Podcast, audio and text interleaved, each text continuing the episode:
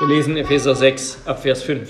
Ihr Sklaven seid gehorsam euren irdischen Herren mit Furcht und Zittern in Aufrichtigkeit eures Herzens, wie ihr Christus gehorcht. Nicht mit Dienst allein vor Augen, um den Menschen zu gefallen, sondern als Sklaven Christi, die den Willen Gottes tun von Herzen. Tut euren Dienst mit gutem Willen als dem Herrn und nicht den Menschen denn ihr wisst, dass jeder für das, was er Gutes tut, den entsprechenden Lohn vom Herrn empfangen wird, er sei ein Knecht oder ein Freier. Und ihr Herren, tut ihnen gegenüber das Gleiche und lasst das drohen, denn ihr wisst, dass euer und ihr Herr im Himmel ist und bei ihm gilt kein Ansehen der Person. Wort des lebendigen Gottes. Wir nehmen Platz zur Predigt. Ja, liebe Brüder und Schwestern, ich habe diese, diese Predigt unter die Überschrift gestellt, ihr Sklaven gehorcht euren irdischen Herren, Herrn als Sklaven Christi oder Christen arbeiten gern. Ihr Sklaven gehorcht euren irdischen Herren als Sklaven Christi oder Christen arbeiten gern. Wir wollen uns diesen Text anschauen unter drei Punkten. Erstens, Autoritätsstrukturen als Schöpfungsordnung. Zweitens Reformation von ganz oben statt Revolution von unten. Und drittens Erneuerung im Innern unserer Arbeit als Gottesdienst. Ja, erfüllt vom Heiligen Geist sollen Christen als Kinder des Lichts wandeln.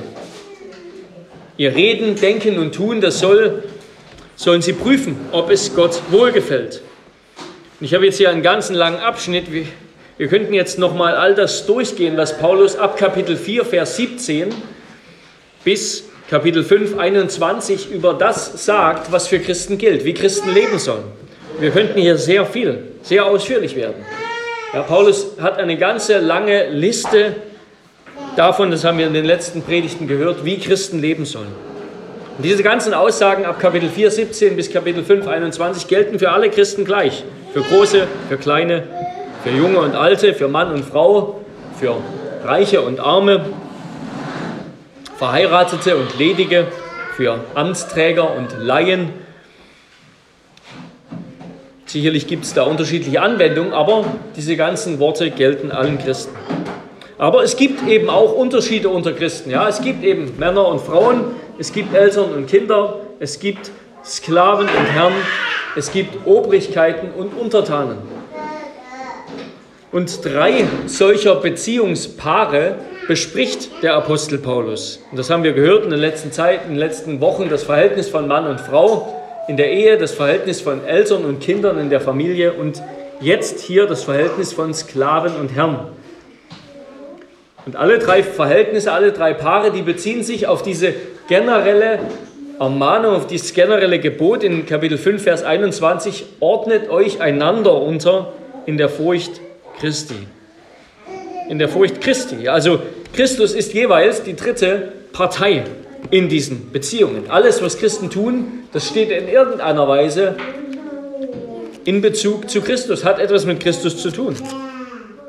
Und um das jetzt einmal direkt auf die Arbeit zu münzen, was das bedeutet für einen Christ, der vielleicht zum Beispiel ein Bäcker ist, heißt das nicht, dass er alles ja, irgendwie christianisieren muss, dass er, was auch immer das sei, christliche Brötchen backt oder dass er auf die Gesetze von Logik und Marktwirtschaft verzichten kann, sondern es heißt für ihn, dass er ehrlich arbeitet, dass er seine Steuern bezahlt, dass er seine Kunden freundlich behandelt dass er seinen Laden am Sonntag geschlossen hat, dass er einen Teil seines Gewinns zur Ehre des Herrn gibt, den Zehnt, dass er seine Angestellten gut behandelt und bezahlt und dass er eben überhaupt alles unter Gebet und Flehen tut zur Ehre Gottes. Also alles, was Christen tun, steht in einer Beziehung zu Christus. Das haben wir eben gesehen in Bezug auf die Ehe, in Bezug auf die Familie, alles, was wir tun, steht in einer Beziehung zu Christus. Zuerst einmal. Und daraus ergibt sich dann eine bestimmte Haltung gegenüber unserem Nächsten. Das haben wir immer wieder gesehen. Ja, Kapitel 5, Vers 22. Ihr Frauen ordnet euch euren eigenen Männern unter wie dem Herrn. Die Unterordnung der Frau unter ihren Ehemann soll Ausdruck ihrer Unterordnung und Ehrerbietung gegenüber Christus sein. Ihr Männer liebt eure Frauen gleich wie auch der Christus die Gemeinde geliebt hat.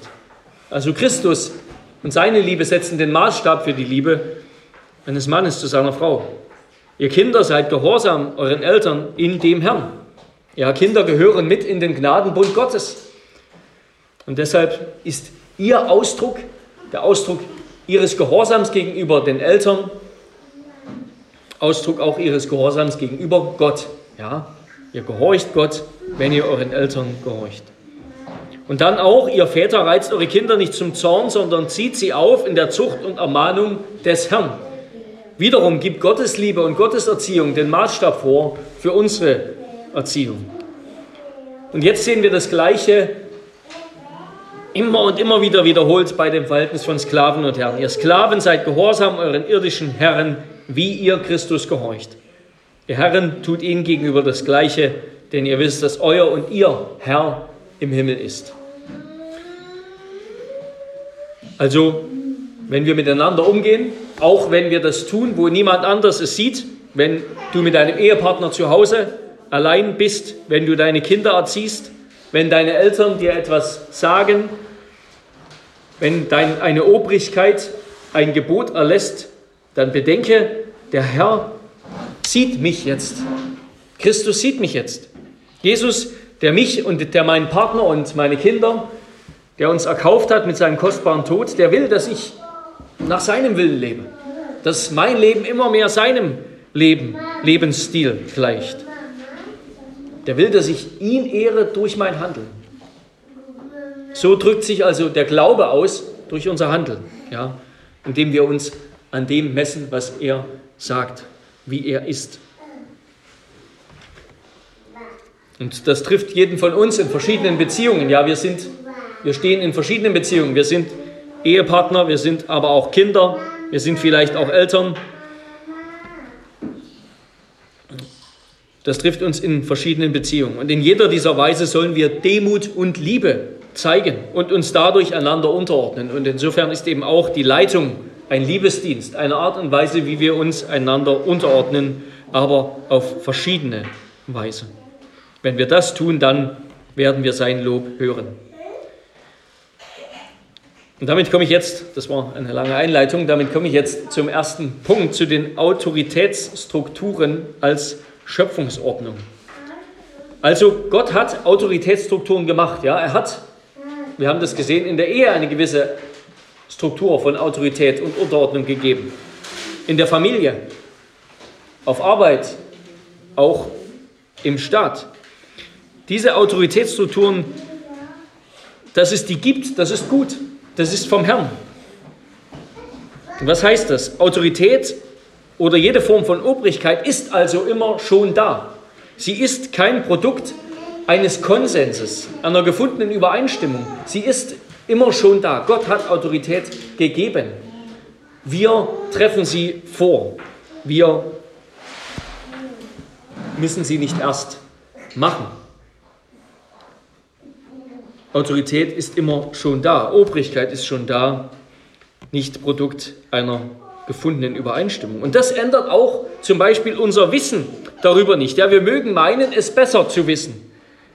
Besser zu wissen, wie sich unser Ehepartner verhalten sollte. Besser zu wissen, wie sich unsere Eltern verhalten sollten. Besser zu wissen, wie sich der Kirchenrat, wie der Kirchenrat handeln und entscheiden sollte. Wie die Obrigkeit, der Staat handeln sollte. Aber unser Wissen, so gut und richtig es sein mag, und wir sollen ja alles prüfen, unser Wissen versetzt uns dennoch nicht in die Position des anderen. Gott hat dich in deine Position gesetzt. Manchmal kann man das ändern. Ja, in der Firma kann man vom Angestellten zum Chef aufsteigen. Man kann sich in ein Amt wählen lassen, in der Kirche oder auch in der Politik. Aber manchmal kann man das auch nicht ändern. Ja, ich kann nicht meine Frau werden. Kinder können nicht zu ihren eigenen Eltern werden. Sie bleiben immer die Kinder. Wir haben natürlich Einfluss, Möglichkeiten auf den anderen Einfluss zu nehmen. Das sieht in jeweils verschiedenen Autoritätsstrukturen ganz unterschiedlich aus. Aber wir müssen doch akzeptieren, dass wir in einer Stellung von Autorität oder Unterordnung sind, in die Gott uns gesetzt hat. Erstens also, wir finden diese Autoritätsstrukturen vor. Sie sind Schöpfungsordnung und sie sind auch Vorsehungs-, Providenzordnung, in die jeder von uns gestellt ist. Zweitens, Autoritätsstrukturen sind gut. Sie sind von Gott dazu gegeben, damit die, die Gemeinschaft durch sie floriert. Ja? Ohne Eltern sind Kinder verloren. Ja? Sie kämen nicht einmal auf die Welt. Ohne Dirigent, da wird nichts aus der Sinfonie, aus dem Zusammenklang, wie Sinfonie heißt, des ganzen Orchesters. Es wäre ein reinstes Chaos. Ohne Obrigkeit herrscht Anarchie. Ohne Hirten sind die Schafe leichte Beute. Also danke Gott für die Autoritäten, die er über dich gestellt hat. Dank Gott für die Autoritäten, die er über euch gestellt hat. Ihr Kinder, ihr Kinder, dankt Gott für eure Eltern. Er hat sie euch geschenkt. Ihr Bürger, dankt Gott für die Obrigkeit in eurem Land. Dankt ihm, dass ihr in einen Rechtsstaat geboren wurdet und nicht im China Mao Zedongs oder in Hitlerdeutschland oder ganz woanders. Und dort, wo unsere Eltern oder unser Ehepartner oder unser Kirchenrat oder unsere Obrigkeit nicht dem Maßstab Gottes entsprechen, dann vertraut Gott eure Sorge an und bittet ihn für die, die er über euch gesetzt hat. Erstens also, wir finden Autoritätsstrukturen vor. Zweitens, Autoritätsstrukturen sind gut. Sie sind dazu gegeben, damit wir, damit die Gemeinschaft darin floriert, dadurch floriert.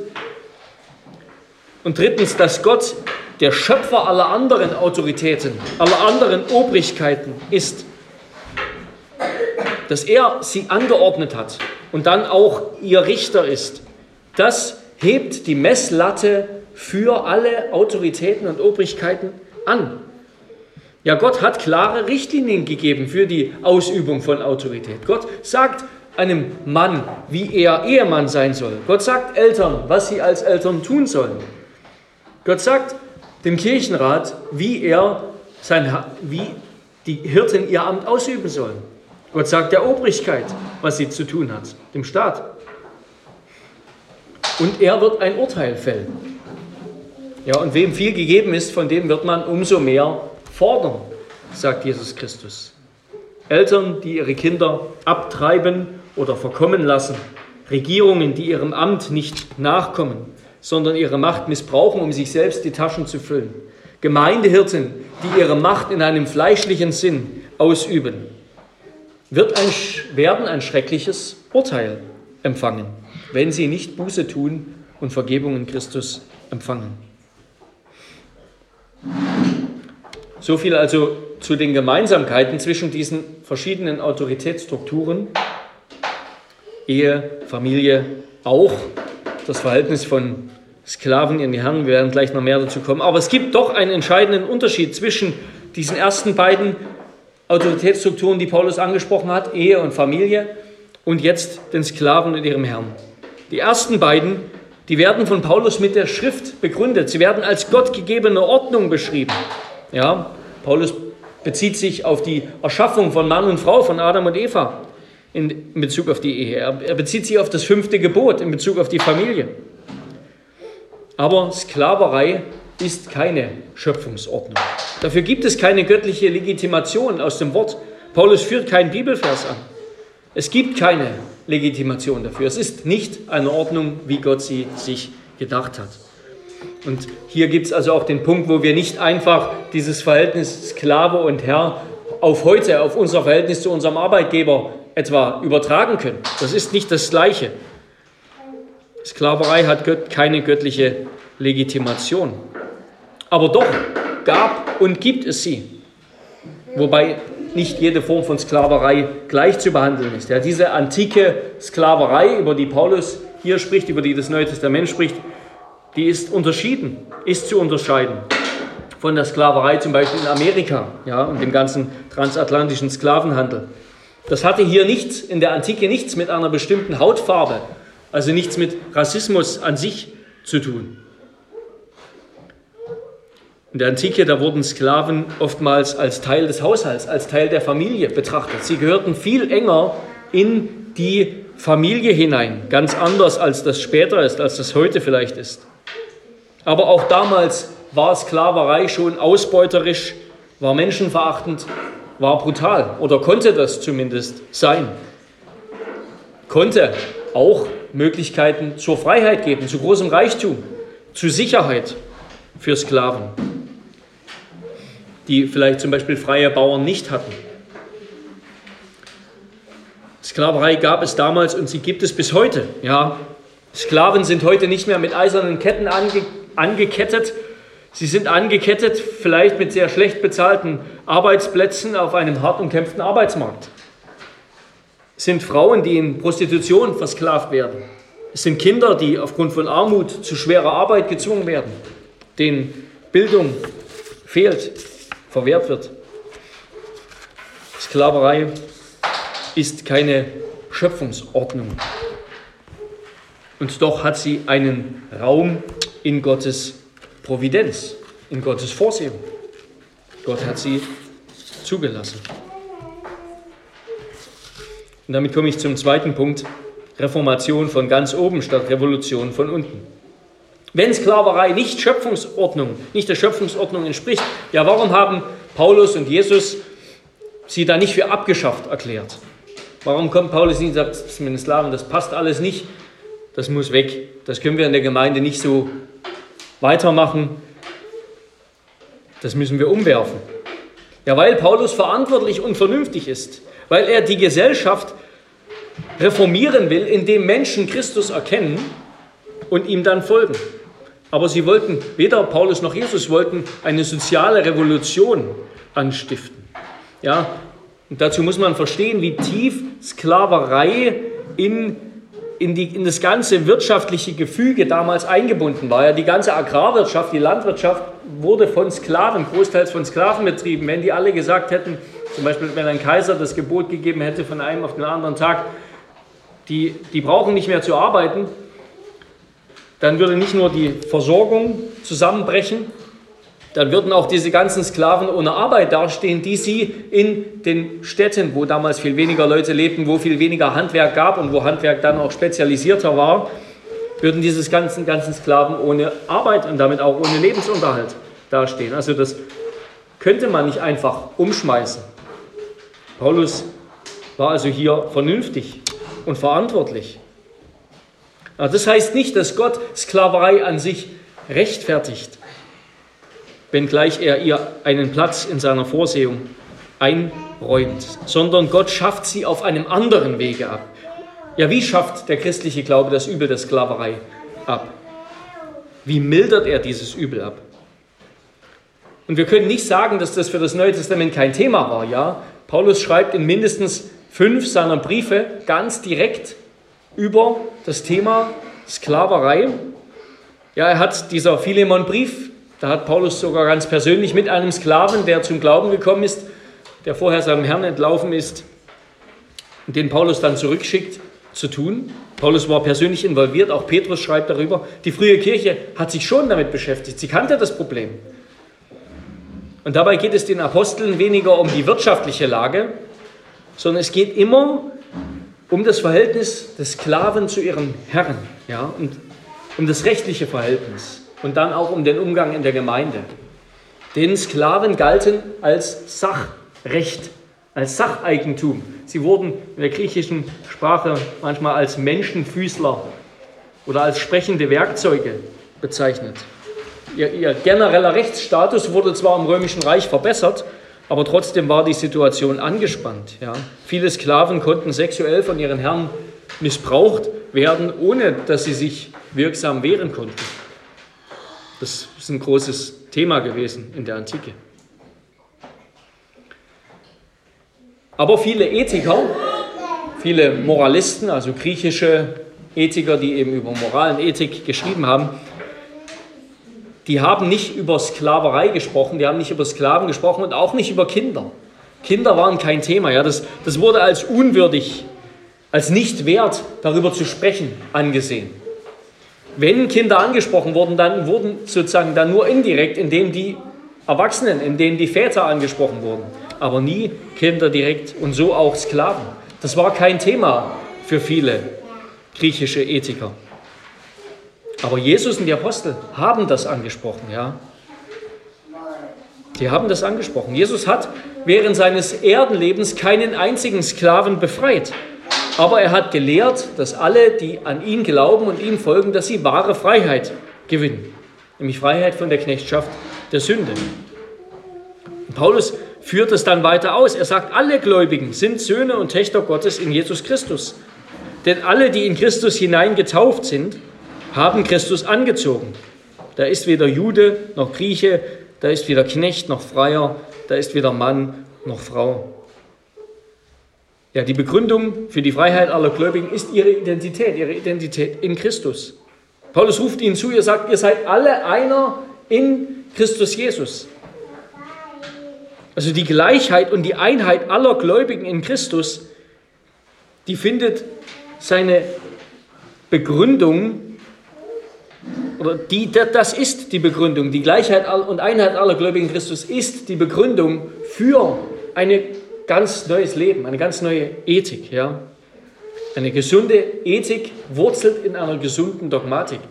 Und wenn wir einfach nur über die Praxis sprechen wollten, ja, lassen wir die ganze Theologie weg, dann würden wir den ganzen Boden, das ganze Fundament verlieren für das, was, was Paulus eigentlich sagt. Ja, wie findet diese Veränderung statt? Wie mildert der christliche Glaube das, das Übel ab? Wie schafft er das Übel der Sklaverei ab?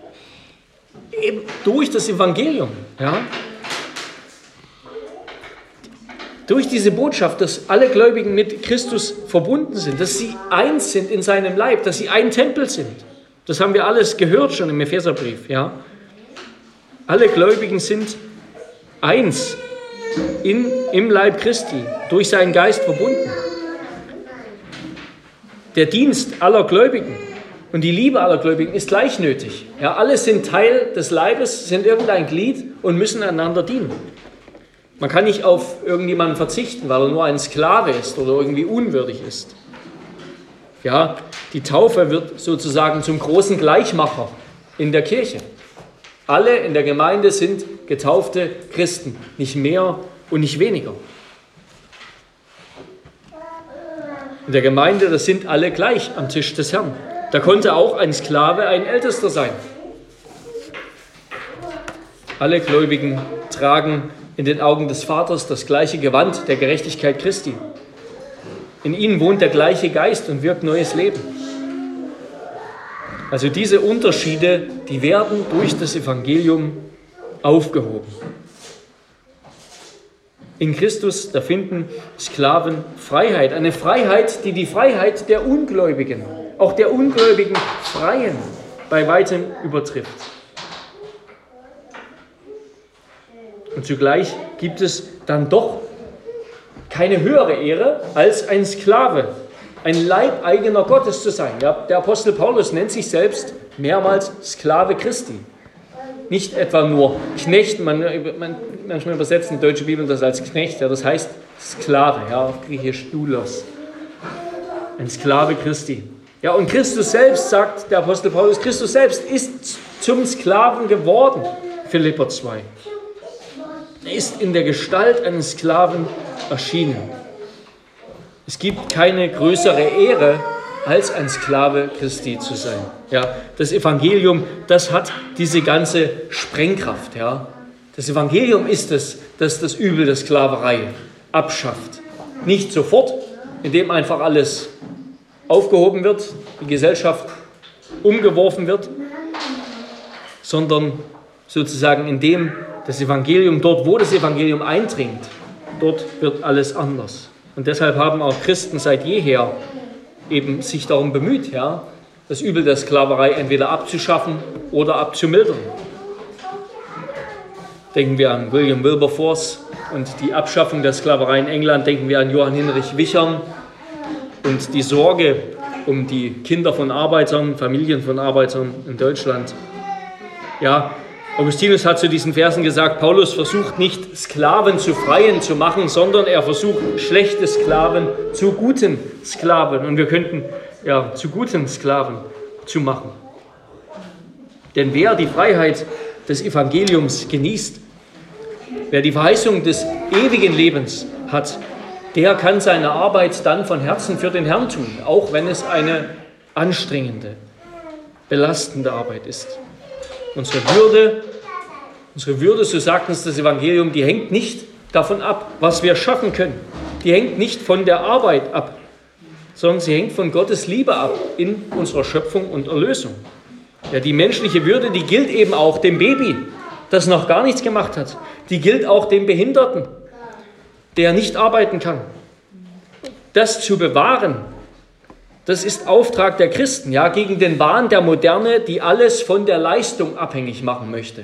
Aber es ist eben nicht alles abhängig von der Leistung, es ist alles geschenkt von Gott. Das Leben ist geschenkt in der Schöpfung und das neue Leben ist geschenkt in der Erlösung. Und diese Botschaft, die hat eine Bedeutung. Ja? Da brauchen wir nicht als Christen die Kultur an sich zu christianisieren, indem wir gleich neue Gesetze machen und indem wir irgendwie versuchen, alles zu ändern, sondern dort, wo das Evangelium Menschen erreicht, dort, wo die Kirche wächst und Menschen erreicht, dort bricht diese alte, schlechte, teuflische Ordnung oder Unordnung besser gesagt, dieses Übel in sich zusammen. Und so verändert Gott, ja, Reformation von ganz oben statt Revolution von unten. Und damit komme ich zum dritten und letzten Punkt, Erneuerung im Innern, unsere Arbeit als Gottesdienst. Ja, dieses große, diese große Freiheit, die hat natürlich zu Missverständnissen geführt, ja, auch auf Seiten der Sklaven. Durch, diese, durch die christliche Botschaft, da wurde das Verhältnis von Sklaven und Herren plötzlich zum Problem. Ja? Stellen wir uns das vor, Sklaven, die jeden Tag arbeiten mussten, gezwungen arbeiten mussten, Dinge tun mussten, die sie nicht wollten und so weiter und so fort, die Tag für Tag ihr Sklavendasein fristeten, was in denen die Botschaft gemacht hat, dass sie jetzt frei sind, dass sie ja dem Herrn gehören und all das, was wir jetzt gerade gehört haben. Dass sie eigentlich ihren Herrn gleichgestellt, gleichgestellt sind. Ja? Und das kompromittierte natürlich auch die Herren in der Stadt, in der Gemeinde, aber auch in ihrem eigenen Haus. Und das führte zu Konflikten und deshalb auch in der Gemeinde. Deshalb schreiben die Apostel darüber. Und darum ermahnt Paulus dann die Sklaven, dass ihr frei seid. Das heißt nicht, dass ihr jetzt einfach weglaufen könnt, dass ihr jetzt tun und machen könnt, was ihr wollt, sondern ihr sollt arbeiten, ihr sollt euren irdischen, euren menschlichen Herren gehorchen. Und zwar mit Furcht und Zittern in Aufrichtigkeit eures Herzens, wie ihr dem Herrn gehorcht. Sie sollen also ehrlich und aufrichtig dienen, nichts vormachen. Sie sollen ernsthaft mit aller Kraft und Hingabe und in Unterordnung ihre Arbeit erledigen. Nicht halbherzig, sondern ehrerbietig. Und daran knüpft, knüpft gleich weiter die Ermahnung an, nicht mit Dienst allein vor Augen, um den Menschen zu gefallen, sondern als Sklaven Christi. Ja, immer wieder hier diese, immer wieder diese Erinnerung, ihr tut das für Christus, ihr tut das für Christus, ihr tut das für Christus. Ihr tut es nicht einfach nur für eure Herren. Ja, jeder Arbeitgeber kennt das. Jeder, der arbeitet, kennt das vielleicht. Angestellte, die nicht bei der Sache sind, Kollegen, die nur das nötige Minimum leisten, nur wo es gesehen wird. Als Christen sollen wir uns bewusst sein, der Herr sieht immer, was wir tun. Er sieht auch unsere Motivation, mit der wir arbeiten. Und darum sollen wir von ganzem Herzen, mit gutem Willen, sagt Paulus in Vers 7, mit allem Eifer dem Herrn dienen, ohne Murren und Meckern. Tue, was du tust, für Gott. Tue, was du tust für Christus, der dich erlöst hat. Mach dir das immer wieder bewusst, jeden Tag, wenn du arbeitest, wenn du auf Arbeit gehst. Ich tue das für den Herrn. Ja, ansonsten würde es uns ja stören, oder? Es müsste uns ja stören, dass Paulus jetzt sagt, sollen diese Sklaven für ihre Sklaventreiber, für ihre schlechten Herren womöglich, auch die sind hier mit eingeschlossen, ja, Sollen sie wirklich so arbeiten, sich anstrengen, vielleicht denen noch Geld verdienen? Sollten sie das nicht sabotieren? So will es Paulus eben nicht betrachtet haben. Ja, nicht der Lohngeber ist der eigentliche Arbeitgeber, sondern Gott. Der christliche Sklave weiß, dass seine Arbeit in Gottes Augen gut ist, auch wenn sie ein Ergebnis, zu einem Ergebnis führt, das ihm vielleicht nicht gefallen mag. In Gottes Augen ist seine Arbeit gut. Und er ist der eigentliche Arbeitgeber. Gott hat dich also an eine bestimmte Stelle gesetzt und das gilt auch für uns. Ja. Unsere Berufung, auch mit unseren Händen, mit, unserer, mit unseren Gaben zu arbeiten, die besteht nicht nur am Fertigstellen einer Arbeit, dass irgendwas fertig wird, sondern sie ist eine Arbeit für den Herrn und zum Wohl des Nächsten. Und damit orientieren wir uns am Vorbild Gottes. Ja, Gott hat gearbeitet. Der Psalmist betet, David betet, Psalm 104, Vers 24, Herr, wie sind deine Werke so viele? Du hast sie alle in Weisheit gemacht und die Erde ist erfüllt von deinem Besitz. Gott hat gearbeitet. Er hat fleißig gearbeitet. Er hat gut gearbeitet. Und dann bitten wir ihn auch mit den Worten des Psalmisten, das Werk unserer Hände fördere du, o Herr, ja, das Werk unserer Hände wollest du fördern. Psalm 90, Vers 17. Also die Würde von Arbeit, die liegt in der Gott-Ebenbildlichkeit des Menschen begründet. Wir sind in Gottes Ebenbild gemacht. Gott arbeitet. Arbeit ist etwas Gutes, etwas Göttliches. Deshalb sollen auch wir arbeiten. Arbeit ist nicht an sich entwürdigend oder schmutzig, sondern etwas Gutes.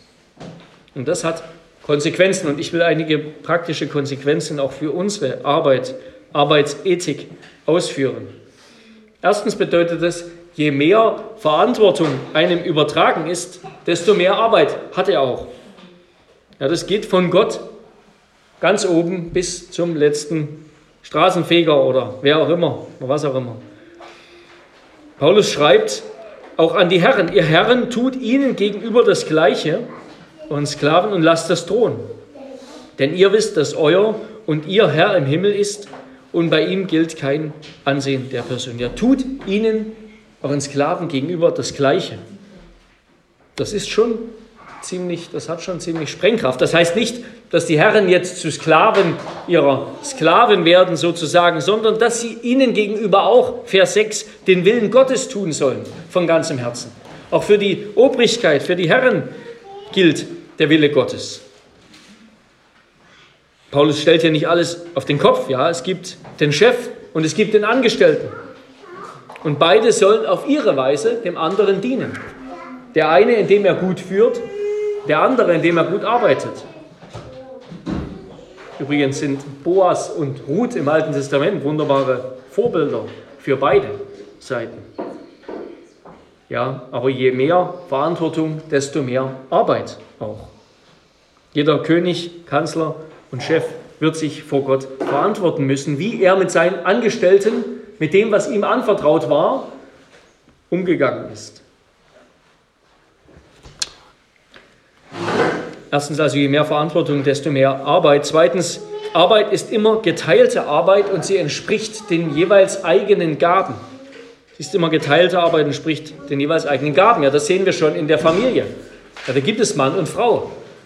Die haben verschiedene Gaben und die erfüllen verschiedene Aufgaben damit. Und jeder hat individuelle Gaben, ja. Jeder von uns wird, wurde von Gott individuell mit Gaben ausgestattet und er wird auch danach gemessen, was er aus seinen Gaben gemacht hat. Und da mag jemand viel mehr gemacht haben als ein anderer, aber es ist doch nicht ausreichend. Es ist im Vergleich dann am Ende weniger, weil seine Gaben eigentlich viel größer sind. Ja? Gott bemisst das, was wir tun mit unseren Gaben. Wir können uns nicht hinstellen und sagen, ich weiß mehr, ich bin besser und so weiter. Nein, dann geh hin und mach damit mehr. Gebrauche es besser, was du hast und kannst. Bei Gott gibt es kein Ansehen der Person und auch nicht der Arbeit. Ja. Calvin schreibt, die Dienstleistungen der Sklaven, die sind ihm nicht weniger kostbar als die der Könige, nämlich wenn sie vom Herzen von Herzen im Glauben geschehen. Ja? Wenn es Arbeit für Gott ist, dann ist es für Gott ganz kostbare Arbeit zu seiner Ehre. Dann kann die Arbeit von Sklaven vor Gott viel mehr wiegen, viel größeren Wert haben als die Arbeit von Königen. Arbeit ist also immer geteilte Arbeit und entspricht den jeweils eigenen Gaben. Arbeit ist auch immer Arbeit für andere oder füreinander, können wir sagen. Sie ist Dienst. Ja, wir arbeiten sicherlich auch zur eigenen Versorgung, aber wir arbeiten auch zur Versorgung unserer Familienangehörigen. Wir arbeiten, damit wir anderen diakonisch helfen können, damit wir anderen geben, abgeben, anderen dienen können. Ja, wir haben das gehört, Epheser 4, Vers 28, wer gestohlen hat, der stehle nicht mehr, sondern bemühe sich vielmehr mit den Händen etwas Gutes zu erarbeiten, damit er dem Bedürftigen etwas zu geben habe. Freue dich also, dass du durch deine Arbeit anderen dienen darfst und tue sie mit dieser Gesinnung. Viertens, ein Arbeiter ist seines Lohnes wert. Das ist einfach eine biblische Aussage, ein biblisches Prinzip. Paulus schreibt, dass jeder für das, was er Gutes tut, auch den entsprechenden Lohn empfangen wird. Er sei ein Knecht oder ein Freier. Vers 8. Jeder wird den entsprechenden Lohn empfangen. Unser Lohn wird nicht zuletzt das ewige Erbe sein, das wir als Kinder Gottes um Christi willen empfangen. Unser Lohn ist auch schon das, was wir hier auf Erden für unsere Arbeit zurecht verdienen. Fünftens, das heißt in dieser, zu arbeiten heißt in dieser gefallenen Welt eben auch, dass Arbeit, dass die Ausübung unserer Berufung nie, nie reibungslos klappt, sondern es immer Mühe macht, Sachen schiefgehen, es Schweiß fordert, es Kampf beinhaltet. So ist Arbeit in dieser gefallenen Welt. Aber wir dürfen auch wissen, gerade dadurch will Gott uns auch verändern. Ja. So nimmt Gott uns hinein und wirkt durch uns zu unserer eigenen Heiligung und in seinem Reich. Das geschieht nicht einfach über unseren Kopf hinweg. Ja, Gott könnte, wenn er wollte, uns zu vollkommen Heiligen machen. Er wird es auch tun, wenn er wiederkommt. Aber jetzt gibt er uns sein Evangelium, sein Wort, sein Geist, sein Gesetz. Und dann wirkt das in uns. Und wir wirken mit ihm zusammen. Er, der zuerst in uns wirkt. Wir wirken mit ihm zusammen zu unserer Heiligung. Gerade durch Kampf und Mühe, die auch Zeit in Anspruch nehmen. Ja, was Zeit fordert. Heiligung kostet Zeit, dauert Zeit. Gerade durch Kampf und Mühe bewirkt Gott auch Veränderungen an uns. Ja, das sollten wir uns immer wieder auch vor Augen führen, in Momenten, wenn es gar nicht leicht und angenehm ist, dass Gott uns ver verwandeln will, verändern will. Durch die verschiedenen Beziehungen, die wir stehen, in denen wir stehen. Auch die, durch die Lasten, die diese Beziehung mit sich bringen, will er uns zunehmend in, sein, in das Bild seines Sohnes Jesus Christus verwandeln, durch seinen Geist. Also Gott benutzt die Mühe, um uns zu heiligen. Aber es bleibt trotzdem dabei, Arbeit ist in dieser Welt eine Bürde. Ja? Sie ist verflucht und es geht nicht alles weg. Es ist nicht immer erfreulich. Wir können ihr nicht immer etwas abgewinnen. Der Prediger schreibt in Kapitel 3, Vers 10, ich habe das mühselige Geschäft gesehen, das Gott den Menschenkindern gegeben hat, damit sie sich damit abplagen. Arbeit bleibt Arbeit. Und zuletzt, wer arbeitet, muss auch ausruhen. Auch das ist schon in der Schöpfungsordnung angelegt. Ja. Das sehen wir in der Schöpfungsordnung mit den sechs Tagen, den sechs Arbeitstagen und dem Ruhetag. Und das sehen wir auch in der Notwendigkeit des Schlafs. Ja, Gott schläft nicht, aber er hat den Schlaf erdacht für Mensch und Tier, damit wir begreifen, dass wir von ihm abhängig sind, dass wir nicht aus eigener Kraft schaffen können, was wir wollen. Wir brauchen Ruhe, wir brauchen ihn. So viel also zu, zu einer gewissen Arbeitsethik. Wir stehen als Christen, so hat es einer gesagt, ich zitiere, zwischen der antik-griechischen Abwertung der Arbeit, das ging auch bis ins Mittelalter hinein, da hat man es sogar versucht, fromm zu rechtfertigen, dass Ritter und Priester in ihrem Stand nicht arbeiten brauchen. Wir stehen zwischen der antik-griechischen Abwertung der Arbeit und ihrer modernen idealistischen Verklärung. Ja, heute ist Arbeit das ein und alles, der Weg zur Seligkeit häufig. Ja, Arbeit ist wichtig. Sie soll unser Leben ausfüllen. Aber sie ist nicht das Letzte und Entscheidende. Und wo sie zum Götzen wird, da ist es eben kein Gottesdienst mehr für den Herrn. Es gilt also, machen wir uns bei allem bewusst, auch bei aller Arbeit immer wieder, ohne mich könnt ihr nichts tun. Der Segen des Herrn macht reich und eigene Mühe fügt ihm nichts hinzu, heißt es in Sprüchen 10, 22. Ohne ihn können wir nichts tun. Zweitens, unsere wichtigste Arbeit als Kinder Gottes, die besteht nicht mehr, unsere wichtigste Arbeit in dem, was wir zu tun haben in unserer Berufung, das ist eine bleibende Arbeit, die wir, das haben wir jetzt gerade alles gehört, sondern in dem großen Befehl, den Jesus uns gegeben hat, ja, den Jesus seinen Jüngern gegeben hat, nämlich Salz der Erde und Licht der Welt zu sein und Christus zu bezeugen. Das tun wir auch durch die Qualität unserer Arbeitsweise, dass wir ihn bezeugen, dass wir als Lichter in dieser Welt leben. Und zuletzt, wie ich schon gesagt habe, wie Paulus immer wieder betont, zur Ehre Gottes.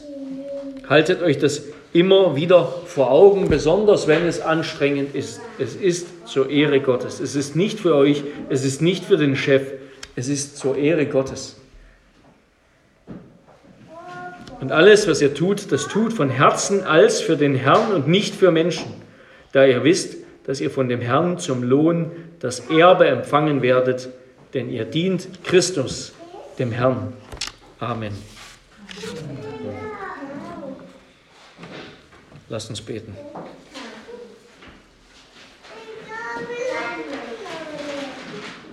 Herr unser Gott, wir loben und preisen dich für dein Wort, das du uns gegeben hast, indem du uns gezeigt hast, dass du in diese Welt Autoritätsstrukturen hinein verordnet, hinein geschaffen hast, dass sie gut sind, die gut sind und durch die wir gesegnet werden, durch die wir bereichert und befähigt werden, jeder Einzelne seinen, seinen Raum, seinen Platz auszufüllen. Herr, wir danken dir, dass du aber in diese gefallene Welt, die alles, was du gut gemacht hast, kaputt macht und auf den Kopf stellt und ruiniert. Herr, dass du hineingekommen bist in diese Welt, dass du die Kraft des Evangeliums hineingebracht hast. Herr, wir preisen dich und danken dir für die Sprengkraft, die das Evangelium hat, die dazu geführt hat, dass Sklaverei auch bekämpft wurde, dass es sie in der Kirche nicht gibt, auch wenn es sie in der Welt noch immer gibt. Herr, mach auch uns, wo wir vermögen, Herr, zu Bekämpfern dieses Übels der Sklaverei.